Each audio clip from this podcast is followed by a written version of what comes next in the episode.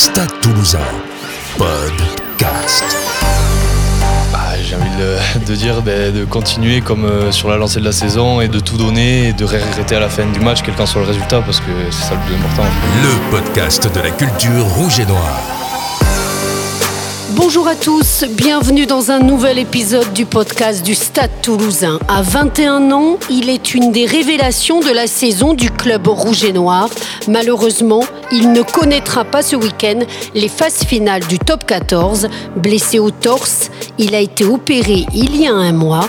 Lucas Tozin est avec nous. Notre stade toulousain Et c'est par le numéro 11 Lucas Tozin Salut Lucas. Salut. Tout d'abord, on va prendre de tes nouvelles. Comment vas-tu physiquement?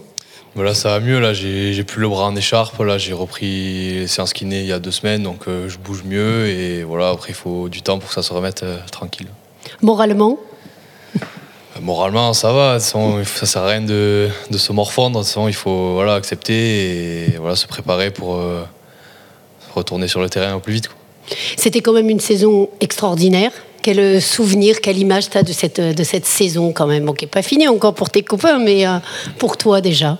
Bon, à titre personnel, euh, il y a plein de moments à retenir. Il n'y en a pas un en particulier. Voilà, tous les matchs ont été, enfin, ils ont été super et que des bons moments à retenir. Après, voilà, pour les copains, j'espère que ben, ça se passera mieux, au mieux pour euh, les matchs qui restent. Alors on va revenir sur ton arrivée au stade, c'était il y a trois ans, si je ne me trompe pas. Euh, tu as été formé à l'école montoise, ça À représentait... À Saint-Sevé. À Saint-Sevé et, Et après, à. Mont-de-Marsan, mais ça représentait quoi pour toi le stade toulousain? Bah, le Stade Toulousain, c'est l'époque de voilà de tous les titres, de tout ça. C'est un des plus grands clubs du top 14 de France, donc euh, voilà, c'était quelque chose de, de grand. ouais. La culture du jeu, ça te ressemblait? Bah, c'est ce que j'aime, c'est ce que j'aime voir, ce que j'aime euh, pratiquer, le jeu. Donc euh, voilà, je pense que ça correspondait à mes, à mes attentes et à ce que je peux faire euh, sur le terrain. Beaucoup de liberté? Ouais, c'est ça, c'est ça qui, c'est pour ça qu'on joue au rugby. Voilà, c'est pour prendre des initiatives et un peu de risque et voilà, tenter des choses et c'est le mieux. ouais. Est-ce que tu te rappelles de tes premiers pas? On enregistre ce podcast dans le vestiaire euh, des pros. Est-ce que tu te rappelles de tes premiers pas dans ce vestiaire? Euh, mes premiers pas, euh, oui, c'était, on y avait joué, ben, c'était mes premiers matchs, c'était en challenge l'année dernière. Après, le premier match du top 14, j'avais pas eu l'occasion de le faire ici, c'était à Clermont.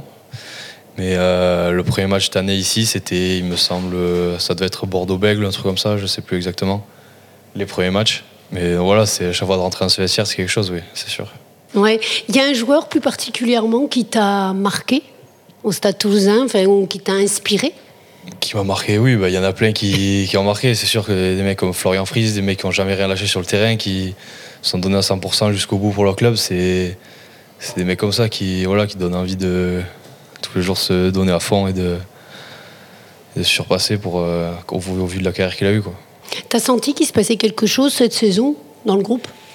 Bah, il y avait vraiment une bonne entente et on vivait tous bien et on s'entendait bien. L'entraînement bossait dur et on avait des résultats le week-end. Donc euh, petit à petit, on s'est dit bah, pourquoi pas rêver de quelque chose. Après voilà, on, prend, on a pris les matchs les uns après les autres. Et c'est pareil pour celui qui arrive ce week-end. Voilà, c'est qu'il y a la demi-finale à jouer avant de passer à la finale. Donc euh, c'est comme ça. On sent quand même quand on commence à faire partie de cette famille, parce que on dit souvent le Stade Toulousain c'est une famille. Toi t'étais pas d'ici, t'es arrivé, l'intégration, elle a été plutôt facile? Bah, quand je suis arrivé, c'était ma première année espoir, donc euh, je connaissais quand même pas mal de, mecs avec qui je jouais en équipe de France jeune, donc euh, l'intégration, c'est vite faite.